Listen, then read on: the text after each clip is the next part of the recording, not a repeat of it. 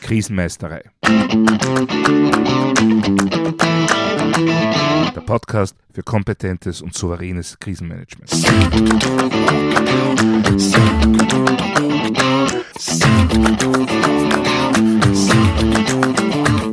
Hallo, ich bin Thomas Prinz von krisenmeisterei.at. Ich helfe Verantwortlichen, Krisen souverän und kompetent zu meistern, damit diese nicht zu ihrer persönlichen Tragödie werden.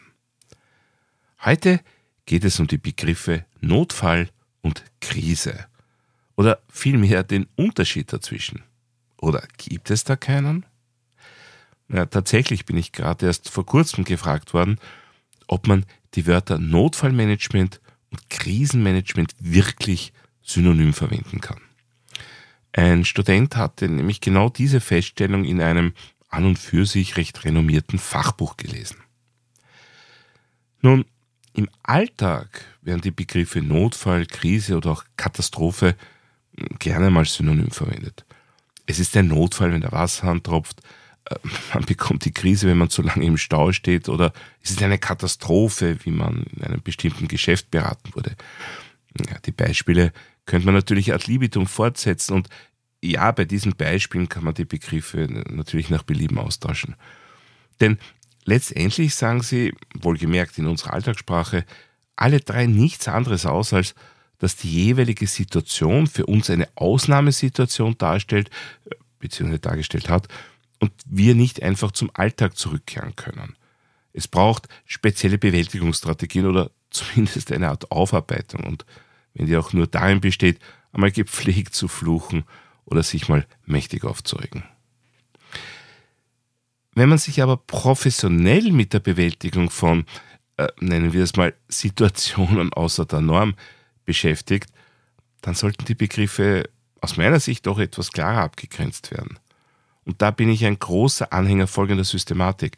Für Notfälle kann man einen genauen operativen Bewältigungsablauf vorbereiten, während Krisen existenzbedrohende Situationen nach disruptiven Ereignissen sind, auf die man sich nicht vorbereiten konnte oder eine adäquate Vorbereitung einfach außer Acht gelassen hat.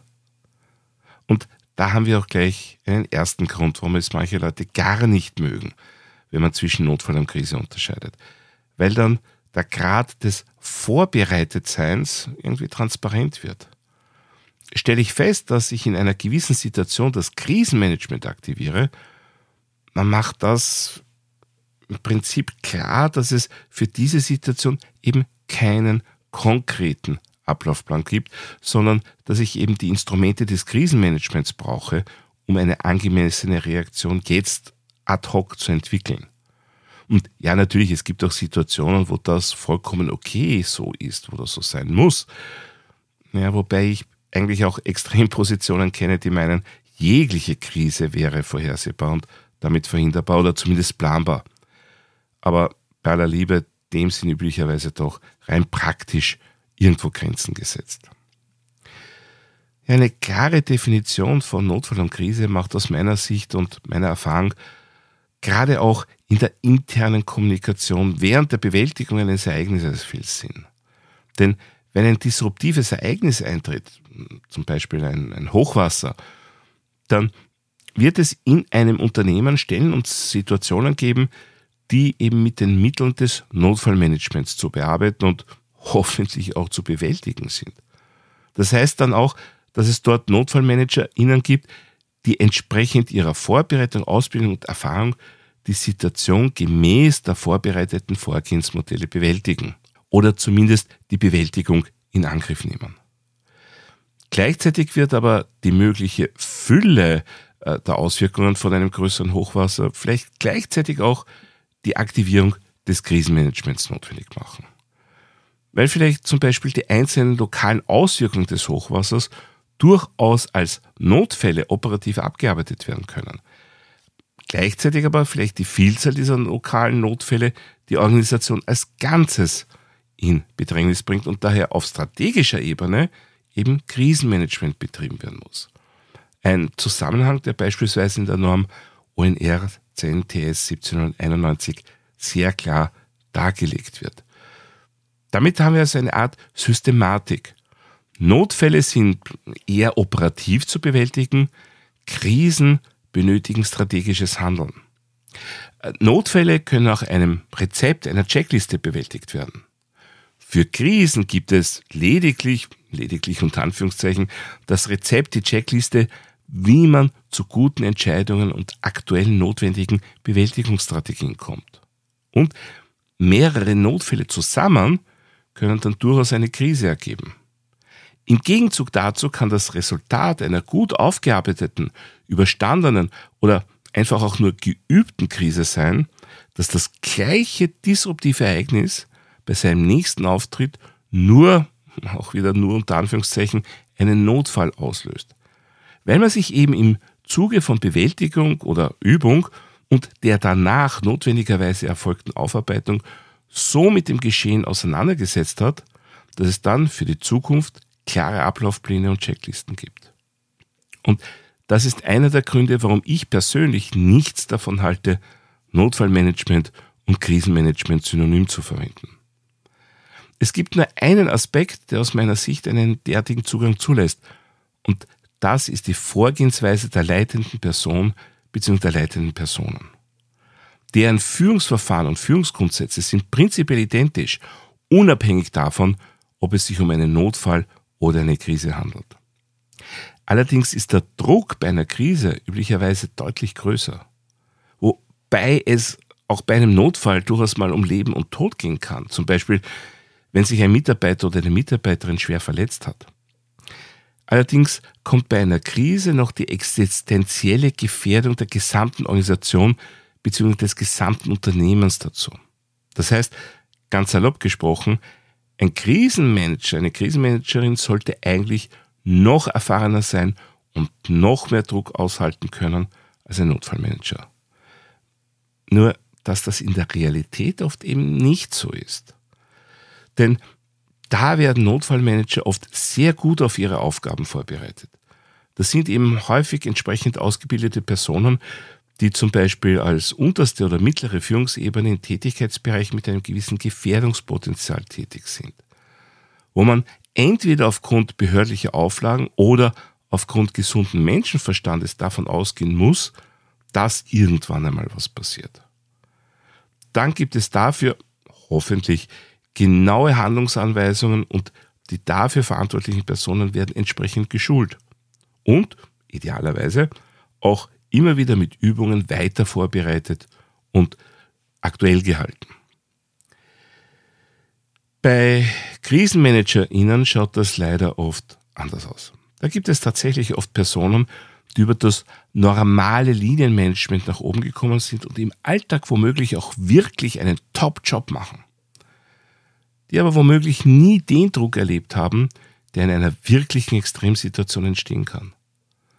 Und leider muss man natürlich auch sagen, dass Personen, die besonders hoch oben in der Hierarchie einer Unternehmung, einer Organisation oder Behörde sind, oft nicht besonders, wie soll ich sagen, erpicht darauf sind, sich noch weiter aus, fort oder weiterbilden zu lassen.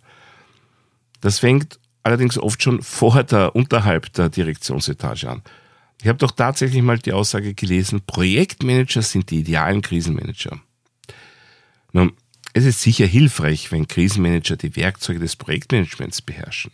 Aber abgesehen davon zeigt diese Aussage hm, aus meiner Sicht nichts anderes, als dass der Urheber oder die Urheberin überhaupt keine Ahnung von Krisenmanagement hat. Zumindest nicht von Krisenmanagement nach der von mir zuvor genannten Definition.